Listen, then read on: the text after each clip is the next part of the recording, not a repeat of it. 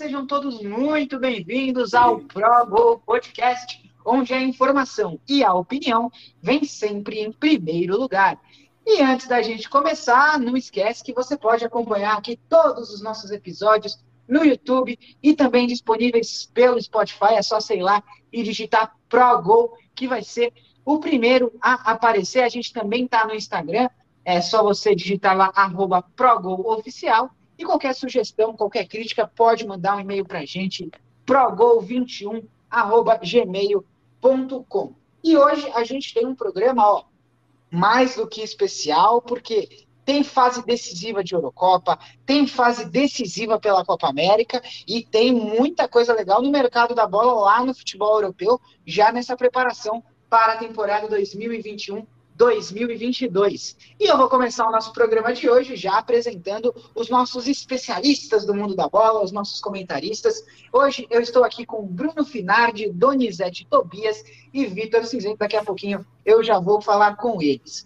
Mas a gente vai começar o programa de hoje então comentando o que já aconteceu pela Eurocopa. A gente teve aí os oito classificados para as quartas de final definidos. Tem quartas de final na Copa América começando. O mercado da bola pegando fogo lá no futebol europeu nessa pré-temporada que vai começar daqui a pouquinho aí a temporada 2021-2022. Sem mais delongas, então. E sem mais delongas, a gente vai começar o programa de hoje falando dela, da Eurocopa. A gente teve nessa última semana aí os jogos das oitavas de final e a definição dos classificados para as quartas. E eu vou começar aqui repassando, junto com os nossos comentaristas, as partidas que movimentaram essa fase da competição. Começou lá no sábado, é, com um confronto entre País de Gales e Dinamarca. A Dinamarca que deu show dentro de campo, fez de tudo e goleou a seleção do País de Gales por 4 a 0.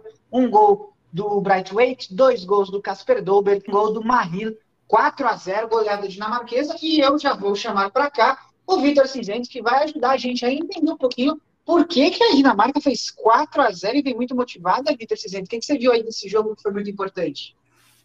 Opa, muito obrigado, Gabriel. Muito obrigado também ao ouvinte que está aí do outro lado.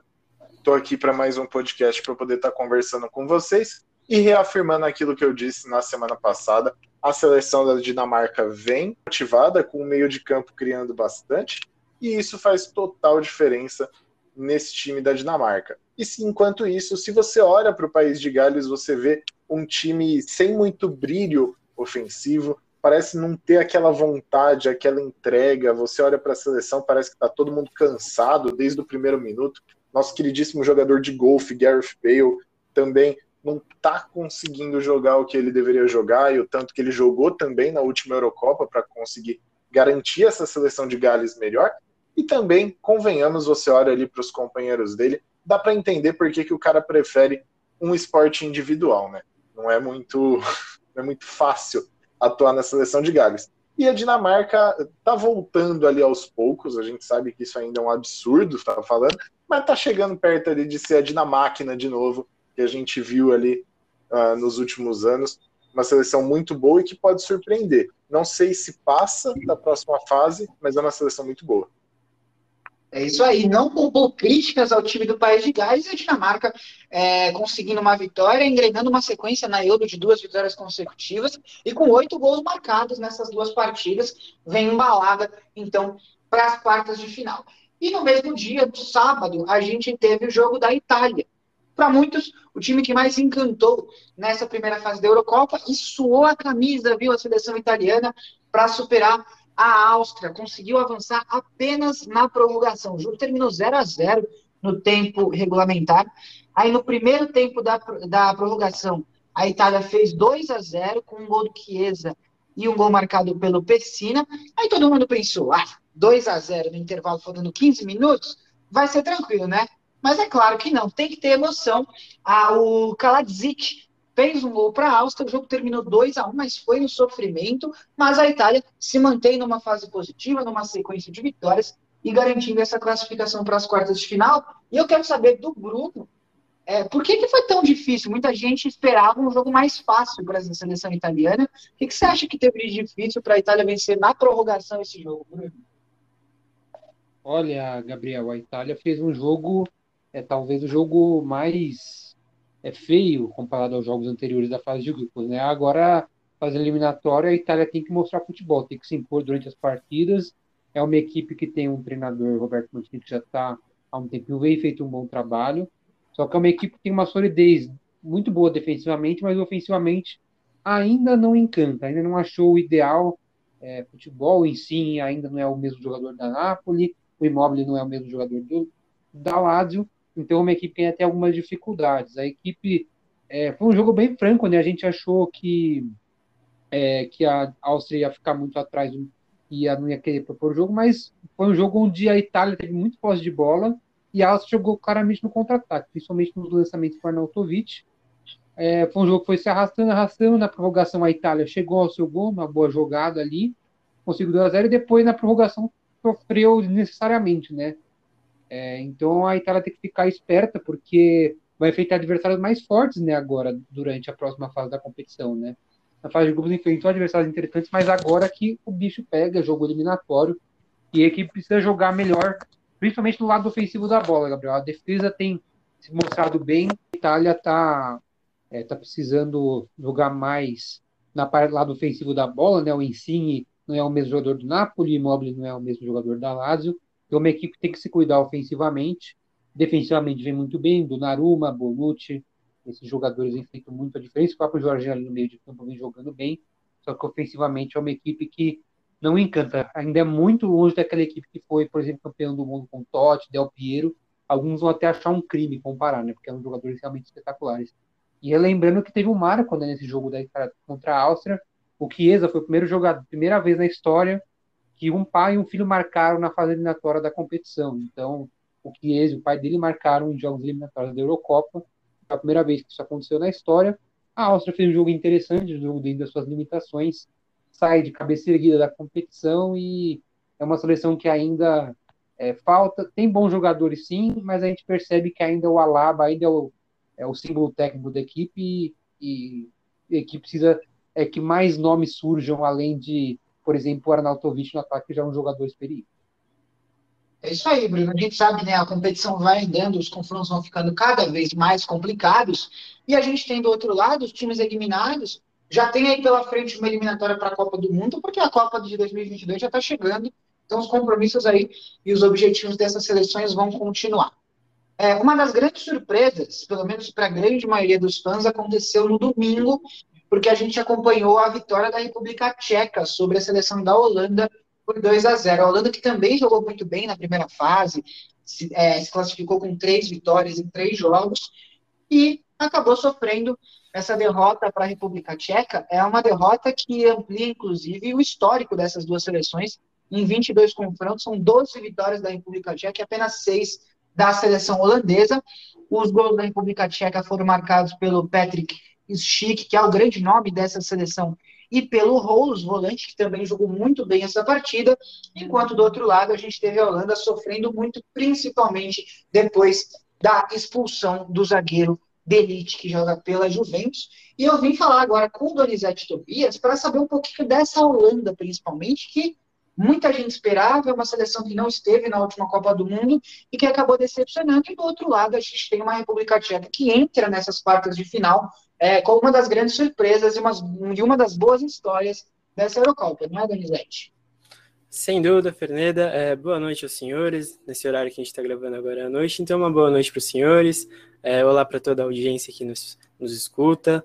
E, bom, você mesmo disse, a Holanda vinha numa crescente muito importante na Euro, fez uma excelentíssima fase de grupos ali, com uma das melhores campanhas da edição. São três jogos é, e foram três vitórias.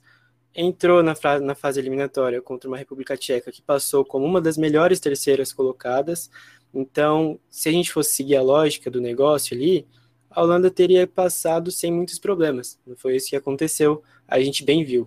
O Delite, que é um dos melhores zagueiros da Europa hoje, foi expulso, é, até infantil ali, né? Porque, na minha opinião, ele não precisava fazer aquilo, e aí acabou que fez, foi expulso, foi uma falta meio, meio boba.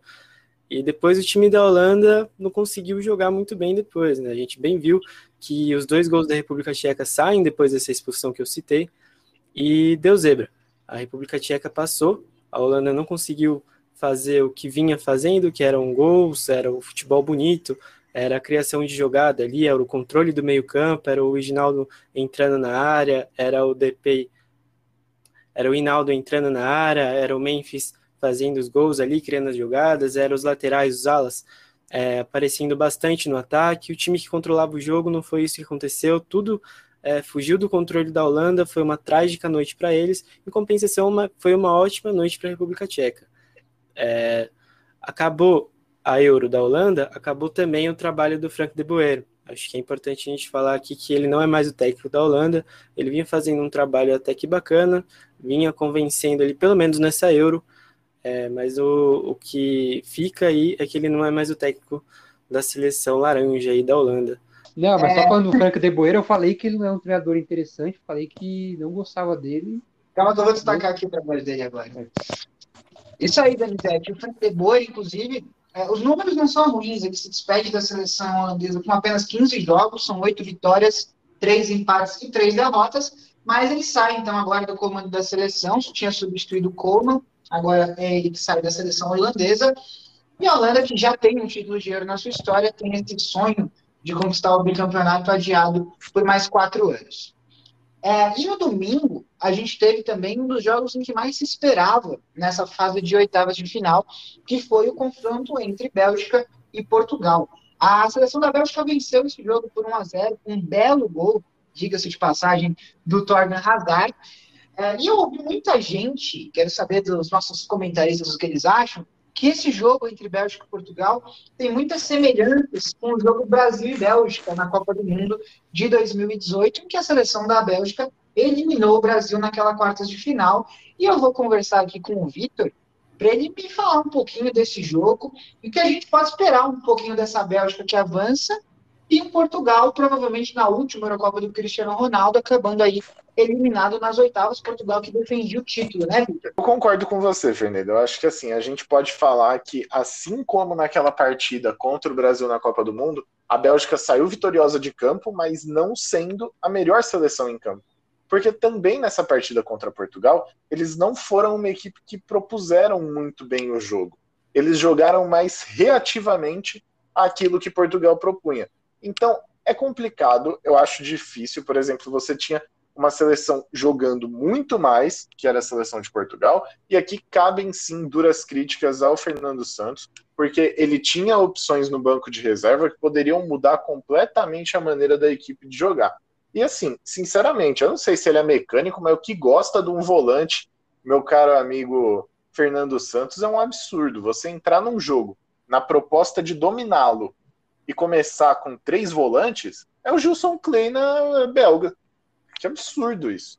Não faz nenhum sentido. Você tinha opções muito melhores no meio-campo, como é o caso do Bruno Fernandes, tinha também opção no ataque, como é o caso do André Silva, e jogadores que tiveram assim uma excelentíssima temporada na Europa.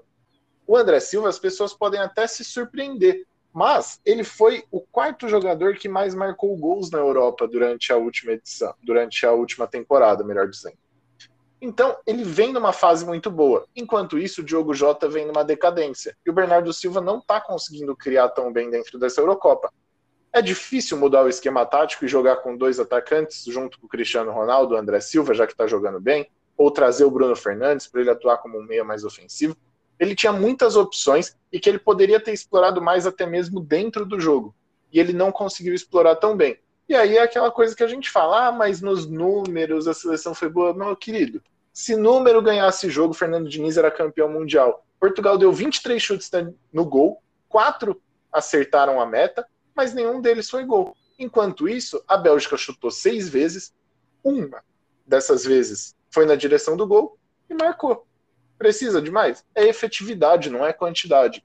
Então, essa é a questão. Foi uma partida muito bem disputada. A Bélgica você pode até falar que não merecia a classificação, porque realmente não se propôs a jogar, mas foi o time que melhor utilizou as peças que tinha no momento. É isso aí, Vitor. E é, como você mesmo disse, né, o chute do Torgan Hazard foi o único que foi na direção do gol e deu a vitória para a seleção belga por um. Essa Bélgica que nos trancos e barrancos, em alguns momentos, vem se provando contra as melhores seleções do mundo. Eliminou o Brasil na Copa e agora elimina Portugal para chegar às quartas da Euro.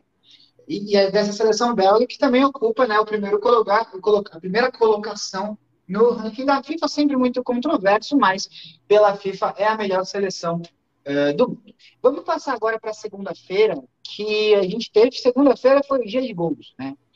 Foram 14 gols em dois jogos. Para quem gosta de futebol, um prato cheio. E a primeira partida foi acontecer entre Croácia e Espanha. Era um jogo interessante que você tinha uma Croácia que está em, reno, em renovação, mas que é atual é, vice-campeã do mundo, contra uma seleção espanhola que recentemente foi bicampeã da Eurocopa, que ganhou a Copa recentemente e que também vive essa reformulação. Era um jogo imprevisível, que foi muito imprevisível. Né? Vamos lá, só para recapitular rapidinho aqui, para você que não viu, para você que está nos ouvindo e que não viu esse jogo, a Croácia sai na frente por 1 a 0 com um gol contra. É, do mais bizarro dos últimos anos foi esse gol contra da seleção espanhola, gol contra do Pedri, mas que a culpa obviamente cai na, na conta do goleiro espanhol, do Simone. Aí a Espanha busca o 3x1. Quando tá 3x1 para a Espanha, todo mundo pensou, já era, né? E a Croácia, em questão de minutos, no finalzinho do tempo regulamentar, vai buscar o empate, deixa tudo 3 a 3 leva para a prorrogação e ainda saem mais dois gols na prorrogação, garantindo essa vitória espanhola por 5 a 3 Ó, oh, Bruno, a gente tem muita coisa para falar desse jogo, mas eu queria te perguntar dois pontos aí. A Espanha, que vinha de um 5 a 0 sobre a Eslováquia, mostra a sua força para essa sequência de Eurocopa. E a Croácia jogou de igual para igual, mostrou alguns seus predicados e consegue, dentro desse processo de renovação, continuar tendo uma seleção forte? Fala aí, Bruno, o que, que você acha? É, Gabriel, foi um jogo realmente espetacular, né? Duas equipes que proporam o jogo, né? Não foi, foi totalmente o de Bélgica e Portugal, né? Bélgica e Portugal a gente via as duas equipes muito aflitas, mas nesse jogo da Espanha com a Croácia era toda hora contra-ataque, chute, criação de jogadas, duas equipes foram muito bem. Eu acho que isso faz parte também, Gabriel, do DNA dessas seleções, né? A Espanha que tem a escola Barcelona, campeã do mundo 2010, Xavi, Iniesta, está agora se reformulando, e a própria Croácia, que chegou na final da última Copa do Mundo, com o Modric, enfim, grandes jogadores, e agora também fazendo uma partida de igual para igual para a Espanha, né? É, foi uma partida que a Espanha teve uma boa superioridade, né? A Espanha acabou tendo aí 23 chutes no alvo contra é, aproximadamente 12 da equipe da Croácia. A Espanha vem nessa crescente e respondendo um pouco a sua pergunta, a Espanha é um time ainda que está em formação, Gabriel. Um time que muda muito a escalação. Nesse jogo jogou o Asplicueta, por exemplo, lateral direito, coisa que não havia acontecido nos outros jogos. Também o próprio é, o próprio Ferran Torres, que às vezes jogava ali meio do meio de campo, agora foi jogado para o ataque, entrou também o Coca na equipe. Álvaro Morata, também muito desconfiado, acabou sendo o herói nessa partida, mas ainda muito é, criticado na equipe espanhola. Então a Espanha aí tentando uma renovação, conseguindo uma grande vitória contra a Croácia a Espanha, é, que acho que isso dá moral, Gabriel. Isso é muito importante, principalmente para a Espanha, porque a Espanha é, tem sido muito criticada, né? É uma equipe que foi campeã em 2010, 2014 não foi bem, 2018 também não. Então, a pressão muito grande para 2022 é a equipe bem na Copa do Mundo. Então, a Espanha chega com força nas próximas fases. Já a Croácia, Gabriel, acho que o mais importante desse jogo é esse futebol ofensivo, a Croácia jogando de igual para igual, tendo jogadores jovens se destacando, é, o próprio Pescovic ali no ataque, o Rebite que o Vitão gosta tanto. É, o... Eu acho que podia ter uma renovaçãozinha ali na zaga, né? O Vida já é um zagueiro é, meio experiente, o Caleta Cara é um jogador bom que joga aí no Marselha. Então, a equipe da, da Croácia vem fazendo uma. fez uma boa Eurocopa, não é. Não chegou na final, né? Igual foi a Copa do Mundo, mas é uma equipe em franca ascensão que pode, sem dúvida nenhuma, na próxima Copa do Mundo, porque não passar da fase de grupos e dar trabalho na, nas oitavas, né? E quem sabe dar uma sorte de novo e chega numa final, né? Tudo pode acontecer numa Copa do Mundo, não é mesmo, Gabriel? É isso aí, Bruno. E eu digo mais, não foi só sorte, não, hein? Essa seleção croata que jogou a Copa é, tinha muita competência, muita qualidade de muitos atletas, tanto que chegou ali e superou aquela geração de 98 que tinha ficado em terceiro lugar. Gabriel? É, e a Espanha, fala. Não, desculpa, Gabriel, que eu esqueci de falar um, um detalhe, um, um certo atacante espanhol que eu tenho uma certa familiaridade, porque já vi ele jogando vários jogos pelo time que eu o tal de Álvaro Morata. Ele, você acha que ele é a solução para o ataque da Espanha? Você acha que ele tem que ser o, o centroavante principal? Você acha que ele tem bola para tudo isso? É, o Morata é muito criticado. Aqui eu sou apresentador, né? Eu não dou opinião É, mas o Morata, ele é um dos caras experientes de um elenco, como vocês mesmos colocaram, em renovação. É, sofre muitas críticas mesmo, de muita gente, o Morata, mas ele está aí. Hoje é, em tese, é o titular dessa seleção espanhola. A Espanha, que foi muito criticada nos dois primeiros jogos, mas que vem de uma sequência de dois jogos com cinco gols marcados, e é o melhor ataque da Eurocopa até aqui com 11 gols. É, e por falar em gol, a gente teve também na segunda-feira a atual campeã do mundo em campo, a seleção francesa, enfrentou a Suíça em um outro jogo que teve muitos e muitos e muitos gols. A seleção suíça sai na frente com o gol do Seferovic. A França faz o 3 a 1 muito importante contextualizar, né? Quando o jogo estava 1 a 0 para a Suíça, a Suíça teve um pênalti. O pênalti ele acabou sendo desperdiçado pelo Ricardo Rodrigues. E aí, logo depois, a Espanha foi buscar a virada, ampliou, fez 3 a 1 e ali, mesmo esquema da partida anterior, estava 3 a 1 todo mundo achou que já estava classificado. Mas o Seferovic e o Bill Gavranovic fizeram um gol cada, o jogo terminou 3 a 3 foi para a disputa de pênaltis, e aí nos pênaltis estava todo mundo acertando. 5 a 4 para a Suíça, e aí na última cobrança ela caiu no pé do Mbappé. Um grande nome de uma geração cheia de gente boa, ainda muito jovem o Mbappé, tem muita carreira pela frente, ele acabou desperdiçando a sua cobrança e a Suíça foi outra que surpreendeu muita gente ao eliminar a seleção francesa 3 a 3 no tempo regulamentar, 5 a 4 nas penalidades máximas. Donizete Tobias, você esperava essa vitória da Suíça sobre a seleção francesa? Então, Gabriel, eu faço parte da, de 99% da população mundial que se surpreendeu com esse jogo porque a França era tida como uma das favoritas, é a atual campeã do mundo, tem um elenco recheado de craques, e a Suíça não. Então a gente não conhece muita gente ali da Suíça, basicamente é, era um caso de um, um gigante contra um pequeno ali, a gente pode falar desse jeito, porque é a realidade. A França é a atual campeã do mundo. A França tem um, no seu plantel é, vários jogadores de referências das suas posições. E nesse ano ainda contou com o retorno do Benzema, que fez uma excelentíssima temporada do Real Madrid. É, enfim, a França reuniu grandes nomes na convocação, grandes nomes no jogo, é, era tida como a favorita. É, última finalista da Euro foi a atual vice-campeã, né? É, acho que vale destacar isso. E o jogo já compensou surpreendendo muita gente quando a Suíça abre o placar. É, logo no início, aos 15 minutos, você bem falou, a Suíça abre o placar e adota a postura de jogar no contra-ataque, explorar os erros da França. Mas a França fez uma pressão tão grande, tão grande, que a gente pouco viu isso acontecendo. A França criou, é, criou bastante oportunidade, foram ao todo 26 chutes que, que a seleção francesa é, fez no jogo. Muita coisa aconteceu ali. A gente até teve a impressão de que seria um daqueles jogos em que a França jogaria duas horas e meia, três horas de futebol, quatro horas de futebol ali e não conseguiria fazer um gol.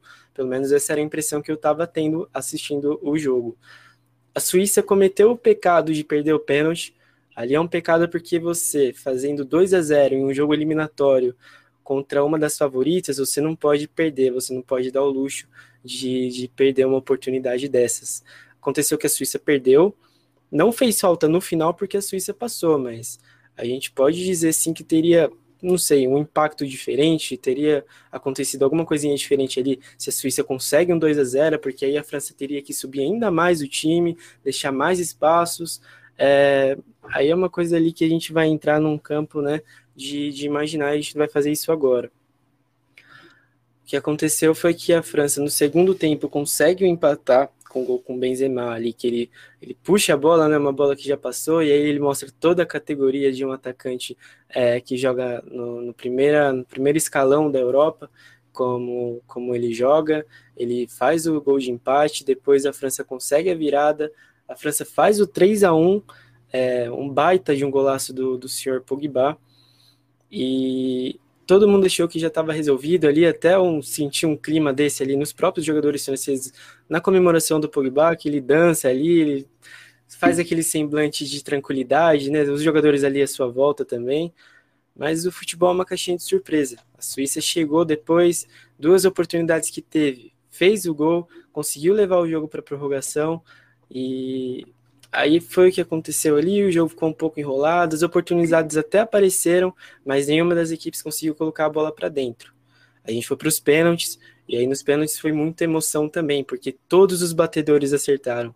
E aí a Suíça começa batendo os pênaltis, é, o que deixa um pouquinho de pressão ali para quem vem depois, né? Eu tenho essa teoria comigo, acho que os senhores também devem ter. É, a Suíça começa batendo a penalidade e vai fazendo seus gols, vai sempre deixando a pressão com o time da França. É, a Suíça consegue fazer o 2, o 2 a 1 a França empata, faz o 3 a 2 a França empata, faz o 4 a 3 a França empata, faz o 5 a 4 e aí cai nos pés de Kylian Mbappé, é, o jogador sensação hoje em dia. O talvez, não sei se a gente pode falar desse jeito, mas talvez é o jogador que todos apontam como o melhor desse time da França, por tudo que vem fazendo, pela seleção que vem tendo é, nos últimos tempos. É um jogador diferente, acho que isso ninguém pode negar, mas muita gente acredita sim que é o melhor jogador dessa geração francesa. E ele é novo ainda, ele tem 22 anos, ele tem uma certa responsabilidade já, porque ele é um dos líderes do, do PSG ali, quando a gente olha para o PSG, automaticamente a gente já liga o time ao Neymar, ao Mbappé, ao Marquinhos, ao Di Maria, mas o fato é que o Mbappé é sim um dos líderes daquele time. O Mbappé que fez uma temporada excelentíssima, se, se o PSG ganhasse a Champions, muita gente diria que o, que o Mbappé mereceria a tal bola de ouro.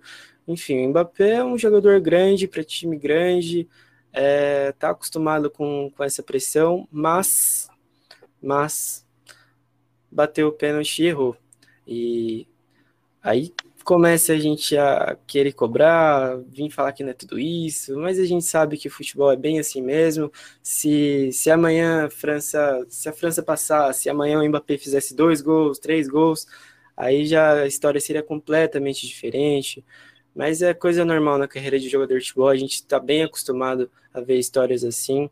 Eu mesmo não acho que ele merece ser muito julgado por isso, porque é um jogador novo. É, de novo, ele tem só 22 anos, com 18 anos ele já ganhou uma Copa do Mundo. Ele, ele vai passar por muita situação assim ainda. É, acho que o futebol reserva, acho que o futebol reserva isso para todos os atletas ali, para todos os jogadores de futebol. Você vai ter os seus dias de, de glória, mas também vai ter uns dias ali meio ruins que servem para o jogador crescer, para o jogador criar uma casca, saber que não vai ser sempre vitória. E o Mbappé até recebeu uma mensagem de apoio né, do rei do futebol, é, o Pelé desejando as, as melhores para ele, falando que, pô, isso acontece mesmo, para ele levantar a cabeça. Ele é um garoto novo, todo mundo sabe disso, todo mundo sabe da qualidade que ele tem, mas ele foi infeliz na cobrança. E, por outro lado, muita felicidade da Suíça, que conseguiu eliminar uma das favoritas da competição, avançou, está nas quartas, e acho que a gente e acho que a gente pode sim ficar de olho, porque um time que elimina a França automaticamente cria uma casca. E casca é muito, muito importante em jogos é, de mata-mata, em jogos decisivos. Então, acho que vale sim a gente olhar para a Suíça agora com outros olhos já que mandou é, uma das favoritas de volta para casa. A França é... que bate Gabriel? a trave. Uma pergunta importante eu queria fazer para todos aí. Cantei melhor do mundo Moiô? Não, mas nem seria. A atuação dele na Europa foi complicado. Também não deveria Não sei, sinceramente. Talvez tenha moiado mesmo. Mas se algum jogador, por exemplo, sei lá, mano, se a Itália for campeã, pode ter certeza que vai ter um ai, Jorginho melhor do mundo. Não, não vai. Ah, vai. Ah, vai. vai então. É isso daí, a seleção francesa que bate na trave de novo na Eurocopa, né, em 2016, jogando em casa. Perdeu a final para Portugal e agora é, adia mais uma vez o sonho de conquistar a Eurocopa. E agora a gente vai falar dos últimos dois jogos, os últimos dois classificados na terça-feira um estádio de Wembley que matou a saudade de muito torcedor que queria ver estádio cheio, a galera vibrando e comemorando junto, porque a gente teve lá em Wembley Inglaterra e Alemanha, um dos grandes clássicos de seleções do futebol mundial. Inglaterra espantou um fantasma, viu? Venceu 2 a 0. É, Sterling e Kane marcaram os dois gols.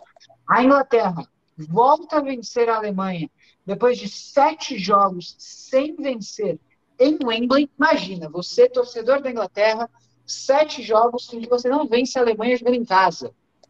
É muito tempo, né?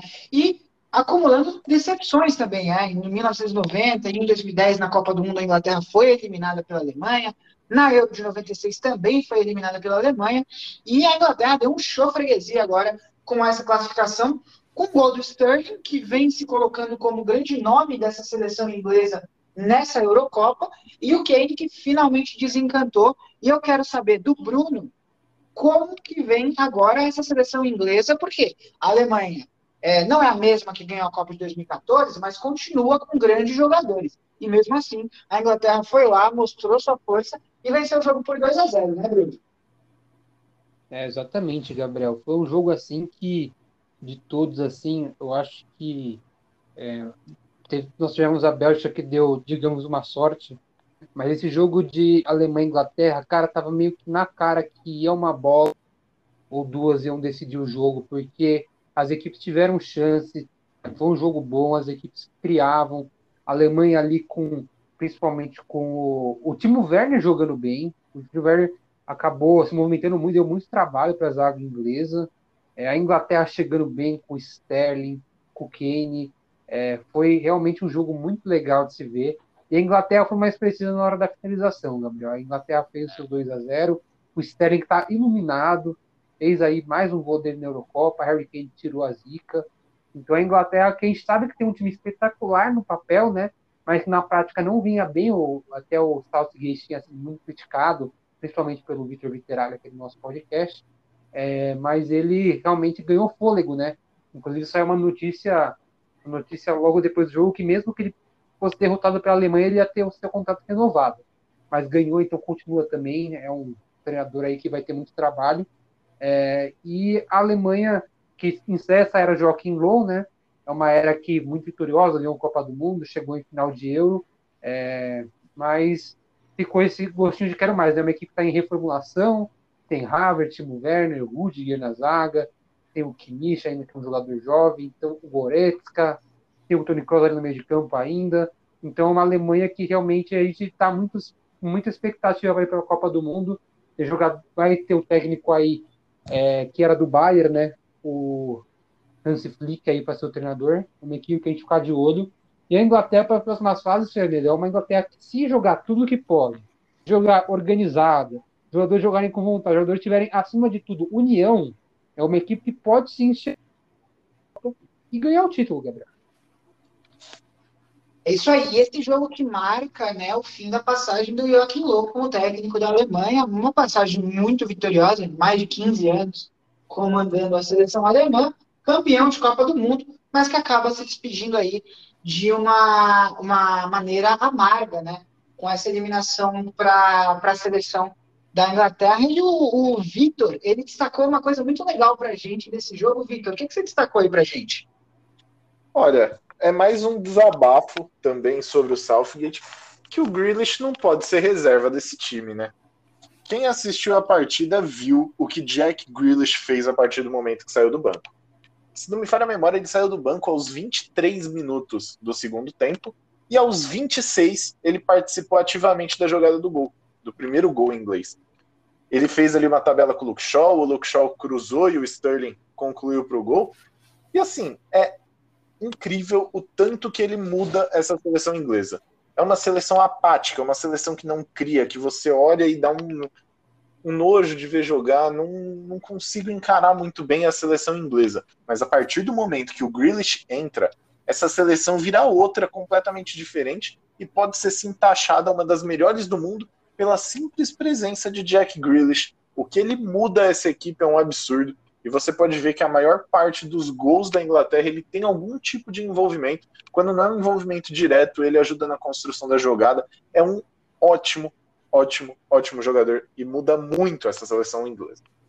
Eu acho que, rapidinho, Gabriel, antes de você concluir, eu acho que a gente pode também usar essa mesma análise que o nosso querido Vitor falou agora sobre o jogador Jeiton Sancho que dá até a impressão que ele não está em condições de jogo, porque é um excelentíssimo jogador, É, agora acabou de se confirmar a transferência dele para o Manchester, né? No final a gente vai dar uma passada sobre esse assunto, mas ele é outro que não pode ficar no banco.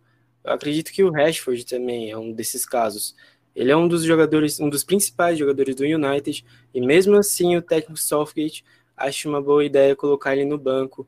E não é à toa que o Harry Kane, que é um dos melhores centroavantes do futebol mundial hoje em dia, tem apenas um gol nessa audição de Eurocopa. Eu não acho que isso pode ser considerado normal, eu não acho que isso é normal. E os dois atletas desses dois aí, tanto o Grealish quanto o Sancho, muito queridos pelo torcedor inglês. É, isso ficou bem perceptível lá no estádio de Wembley. E a gente vai agora para o último, mas não menos importante jogo dessas oitavas, que foi o confronto entre Suécia e Ucrânia. E a seleção ucraniana venceu a partida na prorrogação também, vitória pelo placar de 2 a 1 A Suécia marcou o gol com o Forsberg, o Zinchenko e o Dovbik fizeram os dois gols da seleção ucraniana, esse último do Dovbik no finalzinho ali para garantir essa vitória por 2 a 1 e classificar a seleção ucraniana que deixou a desejar na primeira fase, mas que venceu a seleção sueca agora nas oitavas. Eu quero saber do Vitor mesmo o que ele acha desse jogo entre Suécia e Ucrânia e até onde vai essa Ucrânia, até onde pode ir essa seleção ucraniana. Olha, essa partida foi uma grande demonstração de o quanto a seleção da Suécia é o Forsberg mais 10. Porque o tanto que o Forsberg tentou vencer essa partida não está escrito. O cara se entregou demais, fez tudo que podia, marcou um gol, mas não foi o suficiente. E eu acredito que a Suécia tenha passado até mesmo pelo mesmo problema que a Croácia, que quando chega ali na parte dos acréscimos, indo já para a prorrogação, você olha para o time, tem um palmo de língua para fora, ninguém aguenta mais correr, tá tudo muito difícil. A Croácia sofreu com isso na prorrogação para a Espanha, tanto que tomou dois gols na prorrogação, e a Suécia a mesma coisa. Era um time cansado, já desgastado, teve a expulsão do Danielson, e isso piorou mais ainda, porque os caras já estavam cansados. A Ucrânia já tinha aceitado o empate, você viu que estava ali, ó, toquinho de lado, toquinho de lado, enrolando para ir para os pênaltis. Na hora que rola a expulsão do Danielson, a Ucrânia começa. Pressão, e dá-lhe pressão, e dá-lhe pressão, e dá-lhe Ucrânia. E aí nessa acaba saindo o gol do Dovbik, que conseguiu classificar a seleção que hoje é treinada pelo Shevchenko para as quartas de final da Euro que eu admito não ter feito essa pesquisa, mas imagino que faz muito tempo que a seleção ucraniana não visita quarta, as quartas de final da Eurocopa. Então, muito importante, muito interessante, e você vê que, por mais que não seja uma seleção muito estrelada, a garra e o brilho que eles têm dentro de campo é o que faz a diferença para essa seleção. Acho que não vai ser o bastante para passar pela Inglaterra, essa garra, mas já está marcado na história. Foi uma seleção que passou para as quartas de final da Euro. É isso aí, Vitor. E só atualizando aqui a sua informação para você, essa é a primeira vez que a seleção da Ucrânia passou da fase de grupos né, de, uma, de uma Euro, então já estava na história pelas oitavas de final e agora mais ainda pelas quartas. É, e antes de mais nada, antes de a gente falar rapidinho sobre as quartas de final, a UEFA né, divulgou que o Kjaer da Dinamarca foi o melhor jogador dessas oitavas de final, envolvendo todos os oito jogos. Eu vou perguntar para os nossos comentários se eles concordam ou se eles destacariam mais alguém que tenha sido melhor do que a Era. Eu vou começar com Donizete. Donizete, você concorda com a UEFA? É, Gabriel, eu acho que não tem muito para onde correr, porque o que já era, ele fez uma partida muito segura, a Dinamarca não tomou gol, ele teve onipresente, ganhou a maioria dos duelos. É, talvez a gente poderia aí citar algum jogador da Espanha, que foi no caso Morata, que chamou mais atenção pelos gols que ele fez, é, na Suíça, a gente teve. Na Suíça teve o Seferovic que fez dois gols, na Bélgica teve o Torgan Hazard que fez o gol decisivo, mas olha, eu ainda assim ficaria assim com o que já era. É muito seguro, passa muita segurança para a seleção dinamarquesa. É isso aí, Bruno, você assina embaixo da UEFA ou você tem uma visão diferente? Gabriel, eu vou pensar um pouco diferente na UEFA, eu vou seguir um pouco o padrão que a NBA e a NFL fazem, que é o jogador é, mais valioso né, dessa fase, é, que eu acho que foi o mais importante, porque eu acho assim, eu acho que o Kjaer já tem um esquema muito bem definido. Agora o jogador para mim que foi um destaque absoluto nessa fase, para mim foi o Zinchenko da Ucrânia, porque é um jogador que a Ucrânia depende muito dele para iniciar jogadas. E ele foi fundamental contra a Suécia. Então, é um jogador que é, eu não sei nem se a posição ideal dele é lateral esquerdo, que é o que ele joga no Manchester City. Inclusive, na seleção ele joga de meia. É, mas eu vou acabar colocando o Zinchenko porque eu acho que a Aérea tem um suporte melhor do lado dele.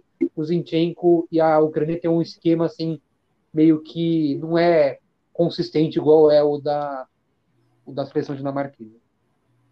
É isso aí. Então, pro, pro Bruno, o Zinchenko foi o grande nome dessas oitavas. Eu quero saber com o Vitão se ele concorda com o que era ou se ele acha que foi outro jogador. Bom, na minha cabeça, e assim, olhando para tudo, eu vou seguir também a mesma lógica do Brunão, de quem foi o mais valioso, quem fez a maior diferença dentro de campo, e eu vou eleger o Grealish como o melhor jogador das oitavas de final, que a partir do momento que ele entra em campo, ele muda completamente a partida, ele sai de um jogo sonolento para um jogo completamente movimentado e dominado pela Inglaterra. Então a entrada dele mudou tudo na seleção, mudou tudo no confronto e ajudou a Inglaterra a se classificar. Então meu voto vai para o Grealish. Beleza, então esses daí os votos dos nossos comentaristas no grande nome dessas oitavas de final. E vamos passar aqui já direto para as quartas, porque começa nessa sexta-feira as quartas de final. Lá na Rússia, em São Petersburgo, a uma hora da tarde, tem Suíça e Espanha. E eu vou perguntar aqui para o Bruno Finardi, por onde passa a vitória da Suíça e por onde passa a vitória da Espanha, Bruno? O que, que você acha que é o ponto mais forte de cada uma dessas seleções?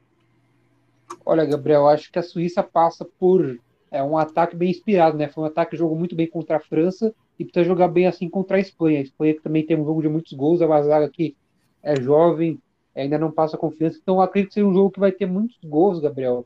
Então, eu acho que a Suíça vai ter que. O ataque está funcionar e a Espanha a mesma coisa, Gabriel. O ataque está funcionar, Morata precisa aparecer, precisa ser decisivo, precisa aparecer bem. Então, acho que os dois ataques precisam é, realmente aparecer nesse jogo. E já pode dar palpite ou espera mais um pouquinho, Gabriel? Espera mais. Né? Ah, a gente vai passar por todos os palpites daqui a pouquinho. Perfeito. Então vamos lá. No mesmo dia, sexta-feira, tem na Arena de Munique, lá na Allianz Arena, Bélgica e Itália. E eu quero saber do Vitor qual o grande destaque dessa Bélgica e o grande destaque dessa Itália? Bom, eu acredito que o grande destaque da Bélgica nesse momento, indiscutivelmente, é Kevin De Bruyne. Ele tem feito muita diferença, tem mudado essa equipe. Teve uma partida, se não me falha a memória, contra a Dinamarca ou contra a Rússia. Ele sai do banco e resolve a partida para a seleção belga. Então, ele é com certeza o jogador mais importante dessa seleção mas a gente sabe que ele saiu de campo com uma lesão na última partida contra Portugal, e isso pode ser completamente prejudicial para a seleção belga.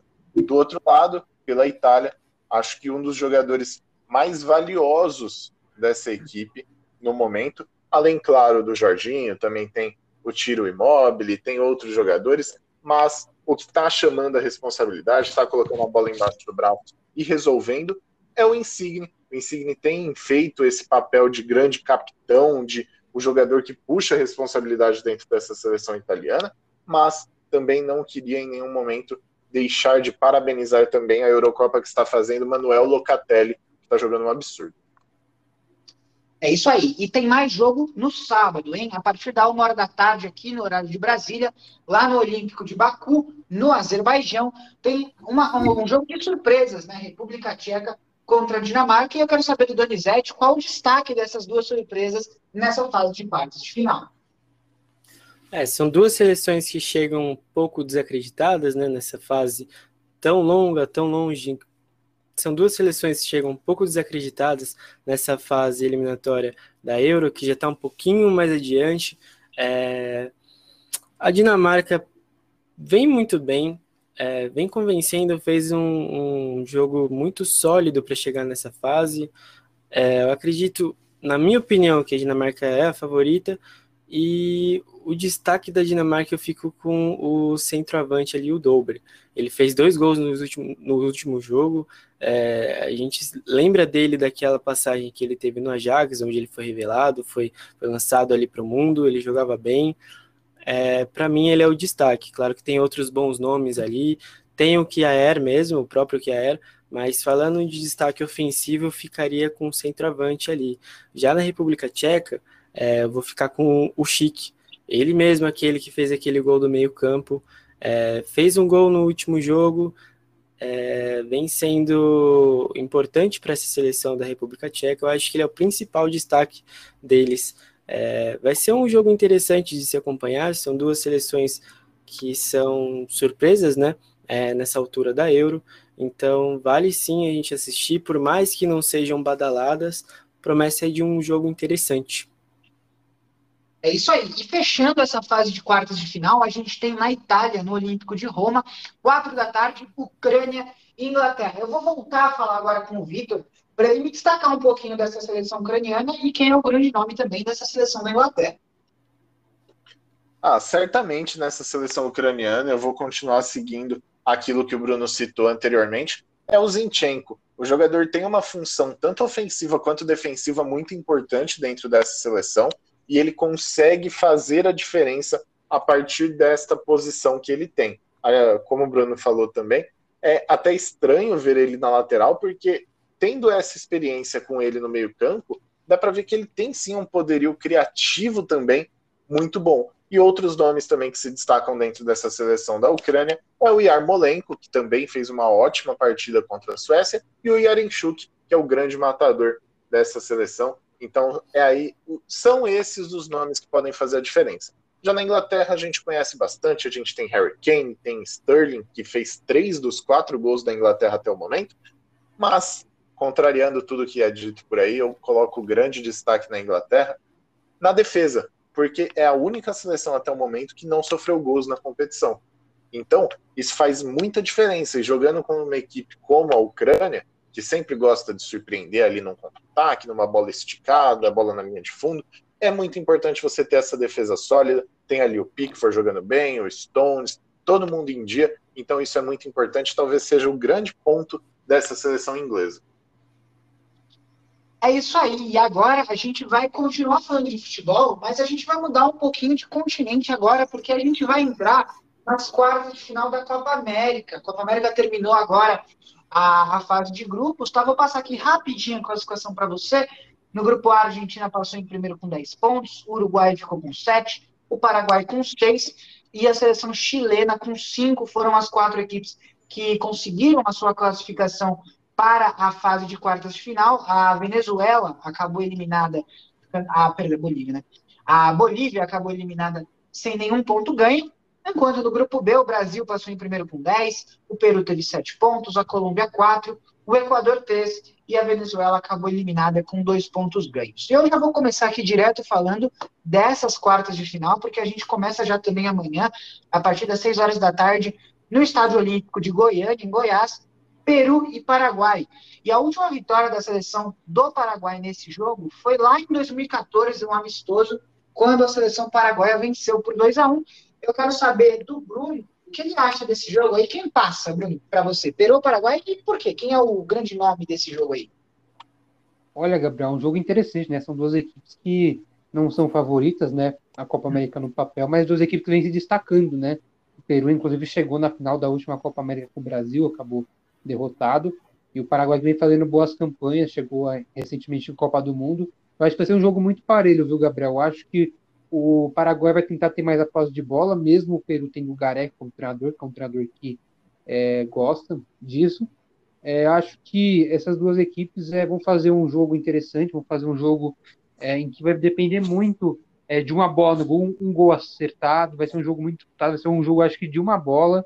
E se eu fosse apostar, Gabriel, eu acho que o Paraguai vai levar vantagem, porque o Paraguai acho que tem uma zaga muito melhor que a do Peru, tem uma zaga mais consistente, e tem um ataque ali com o Romero, os dois irmãos Romero, que não são aquela coisa, aquele espetáculo de jogador.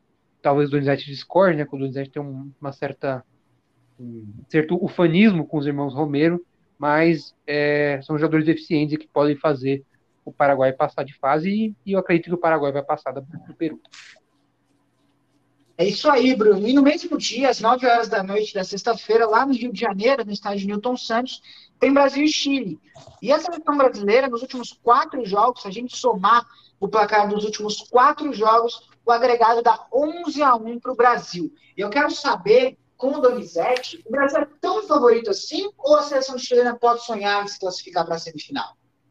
Olha, Gabriel, antes de fazer a resposta para essa sua pergunta, eu gostaria de fazer um adendo aqui para o senhor Bruno Rubik, é, que levantou a bola do Romero aqui. Para mim, o Romero, o Angel, o Romero, que é o, o melhor irmão aí desses gêmeos, né? É simplesmente o maior paraguaio que já pisou em solo nacional, entendeu? Ô, louco!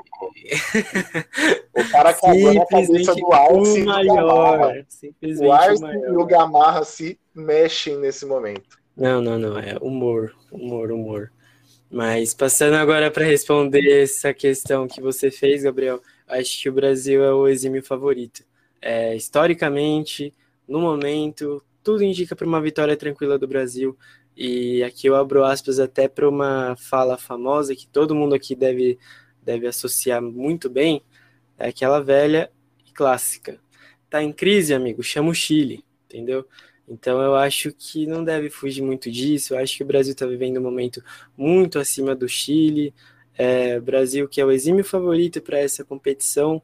Tem outras seleções ali, talvez o Uruguai e a Argentina, que, que possam dar um trabalhinho mais na frente ali. A Argentina que daria um trabalho somente na final, assim como o Uruguai.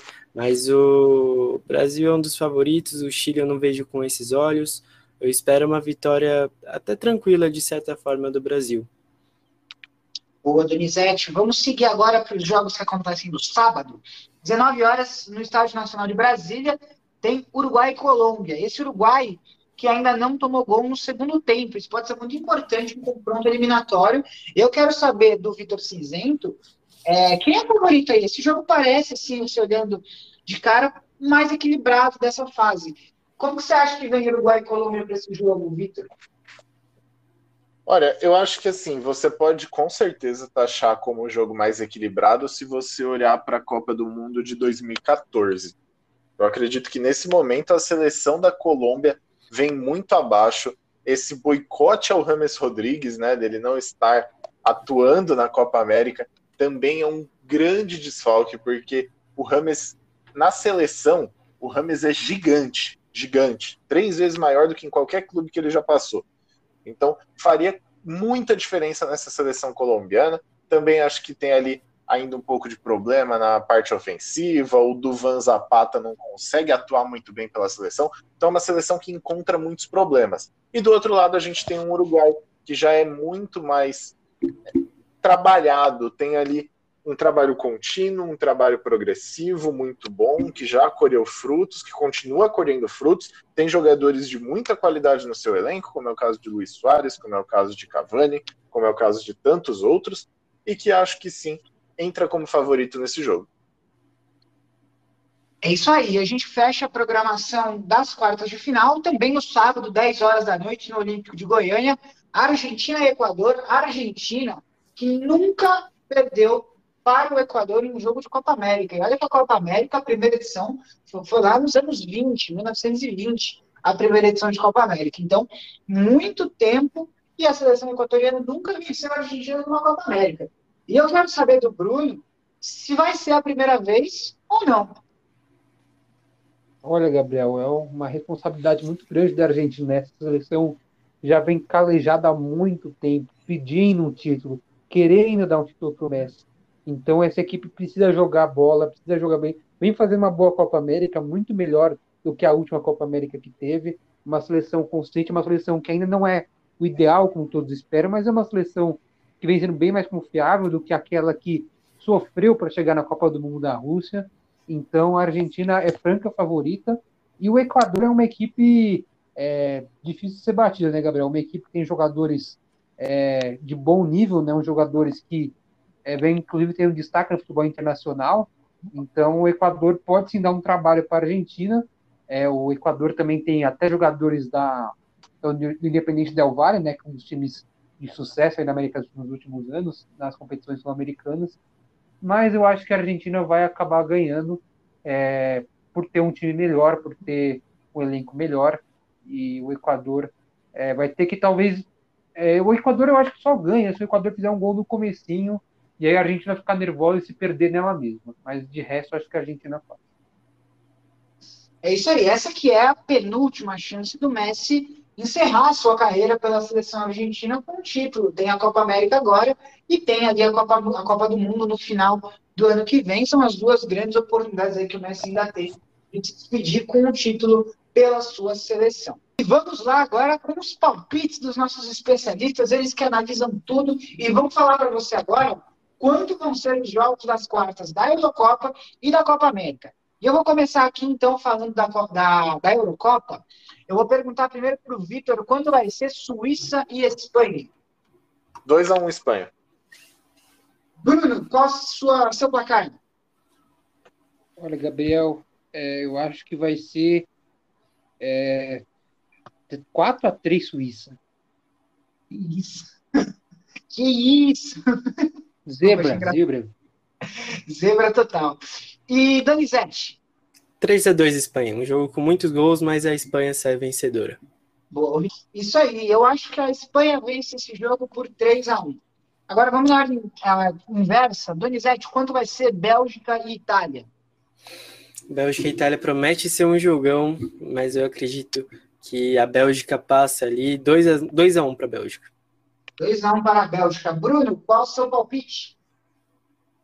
Acho que vai ser um jogo agora que a Bélgica vai ter o veneno invertido. 1 a 0 Itália. Vitor. Ah, eu acho que nessa partida da Itália, 2 a 1 Itália. 2 a 1 Itália, eu vou em empate de 1 a 1 e a seleção da Bélgica avança na minha concepção nos pênaltis. Vamos para os jogos de sábado, começar com República Tcheca e Dinamarca. Bruno, quem avança? Eu acho que vai para os pênaltis 0 a 0 e a Dinamarca passa. Victor, qual é o seu palpite? Eu acredito que esse jogo vai para a prorrogação e a República Tcheca leva na prorrogação. Por 2 a 1 um. Denizete, quanto você acha que vai ser? 2 a 0 Dinamarca. Para mim, 1 a 0 para a seleção da Dinamarca. E vamos fechar aqui essas quartas de final com Ucrânia e Inglaterra lá em Roma. Vitor, quem avança aqui por quanto? Da Inglaterra, 2 a 0 2 a Eu vou de 2 a 0 Inglaterra também. Vou copiar o palpite do Vitão. Você, Bruno? 1 a 0 Inglaterra, gol do Sterling. É, gol do Sterling. Eu vou de 3 a 1 Inglaterra. Inglaterra sofre o primeiro gol nessa Euro, mas avança até a semifinal. E vamos falar agora de Copa América. É, palpites dos nossos especialistas nas quartas de final da Copa América, começando com Peru e Paraguai. Eu quero voto pro Bruno. Vai ser 2x1 um pro Paraguai. Vitor, quanto você acha que vai ser? Ah, eu acredito que vai ser 2x1 um Peru. Donizete, seu placar. 1x0 Paraguai, gol de Angel Romero. Eu vou de 1x0 Paraguai também. Vamos para o jogo do Brasil agora, Brasil e Chile. Vou começar com o Vitor. Brasil 3 a 0 Bruno, quanto vai ser esse jogo da seleção? Brasil 3 a 1 E você, Denizete? vou Brasil 4 a 1 Eu vou de 2 a 0 para a seleção brasileira. Uruguai e Colômbia, o próximo encontro. Bruno, quem avança? 1 a 0 Uruguai. Boa. Donizete. 2 a 0 Uruguai. Vitor, quem avança? 1 a 0 Uruguai. Eu vou de 1 a 0 também para a seleção do Uruguai. E fechando essas, essa fase de quartas de final, a gente tem Argentina e Equador. Eu quero saber do Donizete quanto vai ser esse jogo. Vai ser 2 a 0 para a Argentina. Bruno, quanto vai ser? 2 a 1 Argentina. Para você, Victor. 1 a 0 suado Argentina.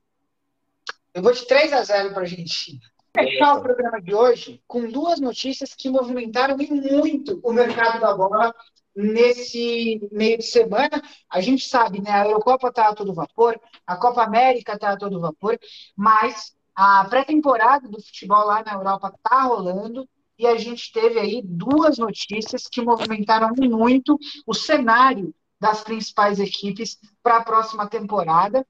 É, e eu vou começar aqui falando do Sérgio Ramos. Né? O zagueiro se destacou durante muito tempo no Real Madrid, na seleção espanhola, e De acordo com a rádio RMC Sport da França, o Paris Saint-Germain deve anunciar em breve a contratação do zagueiro de 35 anos, ele que não tem mais vínculo com o Real Madrid, e o acordo deve ser, aí, pelo que foi noticiado até aqui, um acordo de duas temporadas. A expectativa, então, é que o Sérgio Ramos já chegue a Paris nos próximos dias para passar por exames médicos.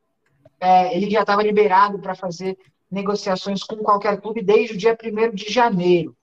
E eu quero saber aqui, eu vou perguntar para o Donizete, é, o que significa essa contratação do Sérgio Ramos, o quanto o PSG sobe de nível em busca dessa primeira Champions League da sua história com a contratação desse zagueiro? Sem dúvida, Gabriel. O Paris sobe muitas prateleiras. É claro que tem toda aquela piada que a gente faz de ser um clube milionário que gasta, não sabe gastar, sempre bate na trave, mas pelo menos está batendo na trave, coisa que nem acontecia algumas temporadas atrás. Quando você contrata um zagueiro multicampeão, acostumado a vencer, viciado em títulos, como o Sérgio Ramos, você está dando um claro recado para toda a Europa ali, dizendo que você quer sim a taça da Champions e que você está sim obcecado por ela. O PSG fez excelentíssimas contratações nessa janela e a melhor delas, na minha opinião até agora, é a do Sérgio Ramos. Ele vai chegar de graça, é um capitão, é um líder, ele sabe jogar, ele sabe o que tem que fazer, ele sabe os caminhos até o título e tem muita experiência, muita qualidade, ele tem muita coisa ainda para mostrar, para dar para o futebol e para acrescentar para esse time do PSG.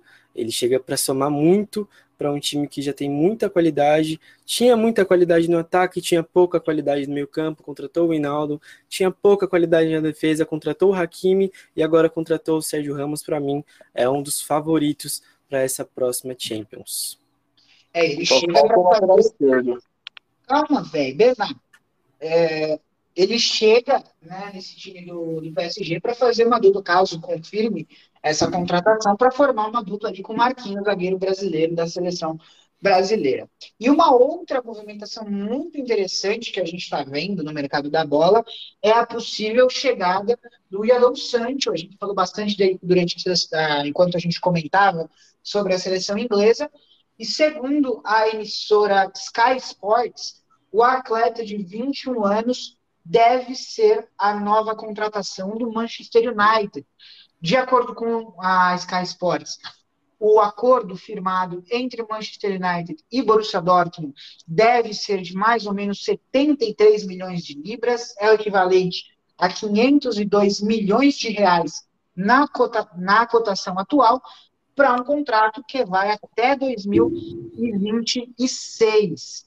É, caso é, essa contratação saia, né, então um novo reforço, uma curiosidade, o Sancho ele foi revelado pelo Manchester City, ele é da base do Manchester City, mas ele se transfere para o futebol alemão antes de estrear como profissional. É, então, com essa contratação, o, o Sancho se junta aos Diabos Vermelhos, vai ser aí mais uma opção de ataque para essa equipe do Manchester United. É, vou perguntar para o Vitor, que tem, acompanha bastante o futebol alemão, eu quero que ele fale aí para o torcedor do Manchester United o que ele pode esperar dessa chegada do Sancho como novo reforço da equipe. Olha, se você é torcedor do Manchester United está com saudade de ver um ponta rabiscando, entrando para dentro, fazendo toda a diferença, fazendo fumaça na ponta do campo, ele chegou. A questão é se ele vai se adaptar, porque o Manchester United faz contratações imensas, quase que pelo menos uma por temporada. Mas nem todas conseguem se adaptar à forma como o Manchester United joga. Mas Jadon Sancho é muito bom, fez uma temporada incrível pelo Borussia Dortmund, foi um dos principais jogadores ali naquela arrancada final em busca da vaga para a Champions League, jogou muito bem a final da Copa da Alemanha contra o RB Leipzig, fez gol, deu assistência, jogou, comeu a bola, um excelente jogador e que, olha, parece que a Eurocopa fez a diferença para ele. Assim, não tenho visto ninguém comentando sobre isso, mas já era falado pelo menos umas duas temporadas que o Manchester United queria o Sancho. Queria, queria, queria. Sempre, ah, está muito próximo de anunciar. E não acontecia. E agora, durante essa Eurocopa, Jadon Sancho teve pouquíssimas oportunidades com o Southgate uma das consequências, uma das causas, na verdade, que a grande mídia inglesa achou para isso foi o fato de ele atuar no futebol alemão. Se a gente olhar para o 11 inicial da seleção inglesa, nenhum daqueles jogadores jogam fora da Inglaterra. E o Jadon Sancho é reserva da equipe, sendo que ele joga muito mais do que o Saka, com todo respeito. Então, acontece que parece que isso motivou talvez a saída aos Red Devils para que ele pudesse também atuar pela seleção, já que é sempre um prazer imenso para qualquer jogador poder defender o seu país. E eu acredito que seja esse o grande ponto que possa ter feito a diferença para o Jadon Sancho assinar o contrato, já que nas últimas temporadas sempre chegava perto, mas nunca acontecia. É isso aí. Então o Sancho se juntando ao United. E agora eu quero perguntar para o Bruno, para a gente fechar esse assunto. É, a gente são duas contratações bem distintas, né? Você tem um ponta ainda iniciando a sua carreira e chegando no United com um zagueiro já consolidado, que é o Sérgio Ramos, chegando no PSG. Ô, ô, Bruno, com essas duas contratações aí lado a lado, qual você acha que vai dar mais certo? Olha, Gabriel, sendo bem sincero, é, eu acho que o Sérgio Ramos tem tudo para dar mais certo, porque o Sérgio Ramos já vai entrar num esquema definido. O PSG, é, querendo ou não, com o Maurício Pochettino, ainda que sempre criticado, mas é um time que já tem uma consistência, já vem não ganhou o título francês essa temporada, mas é um time que já vem jogando da mesma forma há muitos anos. Não tem tipo uma ruptura, sei lá, um Rafa Benítez chegar lá e interromper o futebol ofensivo que o PSG joga. Não, não tem. E o United está aí com o Soikaer, é um time que vem é, classificando para Champions com frequência agora, mas é um time que ainda faltam referências. A gente tem ali o Rashford, que vem jogando bem, Bruno Fernandes, uma boa surpresa, o Martial, mas é uma equipe que falta algo falta alguma coisa, e o Sancho pode ser isso. O problema, do, problema disso é que isso daí demora muito mais tempo, e é muito mais arriscado, porque vários jogadores tentaram ser os salvadores da pátria do United depois do Cristiano Ronaldo, e chegaram muito longe, né? Só citar um deles, o Alexis Sanches, né? Que no Arsenal jogou muito bem, e no Manchester United foi um desastre. O próprio Memphis Depay chegou como salvador da pátria, depois do PSV, e foi muito mal no United. De Maria também, muitos, muitos, muitos jogadores já deram errado no United, chegaram com muitas contratações. O Sancho pode mudar essa história, tem toda a capacidade, mas o Sérgio Ramos vai estar num nível mais confortável do que o Sancho. O Sancho vai ter que ter muito mais responsabilidade, vai ter que ser o salvador da pátria no United. É isso aí, essas duas contratações estão mexendo bastante com o mercado da bola e começando a desenhar os times que a gente vai ver nos próximos campeonatos nacionais e na UEFA Champions League lá na Europa. Estamos chegando ao fim aqui dessa, de mais uma edição do ProGo Podcast. Eu quero agradecer demais os nossos especialistas, os nossos comentaristas de hoje. Bruno, muito obrigado pela sua presença aqui hoje com o nosso podcast. Obrigado, Gabriel. Obrigado, Donizete, Vitão, é, a todos os nossos ouvintes. Até o próximo episódio. Tamo junto. Muito obrigado, Bruno. Muito obrigado também, Donizete, estreando aí com a gente nesse novo é, estilo, nesse novo modelo de futebol internacional. Agradecer demais pela sua presença. Espero te ver aqui da próxima vez. Eu que agradeço o convite, sempre uma honra estar nessa mesa recheada de craques. E muito obrigado aí também a quem nos ouve. Sempre uma honra contar com a sua audiência. E quero agradecer demais ao Vitor, sempre aqui com a gente, com suas opiniões fortes, muitas vezes polêmicas. Vitor, muito obrigado e espero também aqui na próxima edição, viu? Com certeza. Pode confirmar aí presença garantida, a menos que aconteça alguma coisa. Estarei presente, sempre um prazer imenso poder estar aqui com vocês. O Progol Podcast é um projeto que eu quero muito que dê certo. Me orgulho de estar aqui com essas pessoas, são pessoas incríveis e que, se tudo der certo, a gente vai estar aí, vai estar continuando. Então, você que ouviu o podcast até aqui, se quiser ajudar a gente, compartilha, fala com um amigo, posta nas suas redes sociais. Olha, eu estou ouvindo aqui o ProGol, os caras são novos, estão começando aí, quem quiser dar uma força, manda do link, ou põe o, o link do Spotify no story do Instagram também. Todas as formas de divulgação, vocês vão estar ajudando demais a gente. É sempre um prazer imenso estar aqui falando, falando sobre futebol internacional. Se você gosta da gente, faz esse favor aí. A gente vai agradecer demais sempre. Muito obrigado. É isso aí. E você que está ouvindo a gente, se quer ouvir, ouvir esse episódio de novo, ou se quiser ouvir qualquer um dos episódios que a gente já fez, pode acessar o canal do YouTube ou no Spotify, só escrever lá ProGol que você vai ver todos os episódios do ProGol disponíveis para você. Também Não se esqueça de seguir o nosso Instagram, ProGol Oficial, também o único que vai aparecer para você. E qualquer sugestão, críticas, elogios, é só mandar um e-mail para a gente também, progol21.gmail.com. Eu sou Gabriel Ferneda e estou me despedindo aqui de vocês e a gente se vê na próxima edição do ProGol Podcast.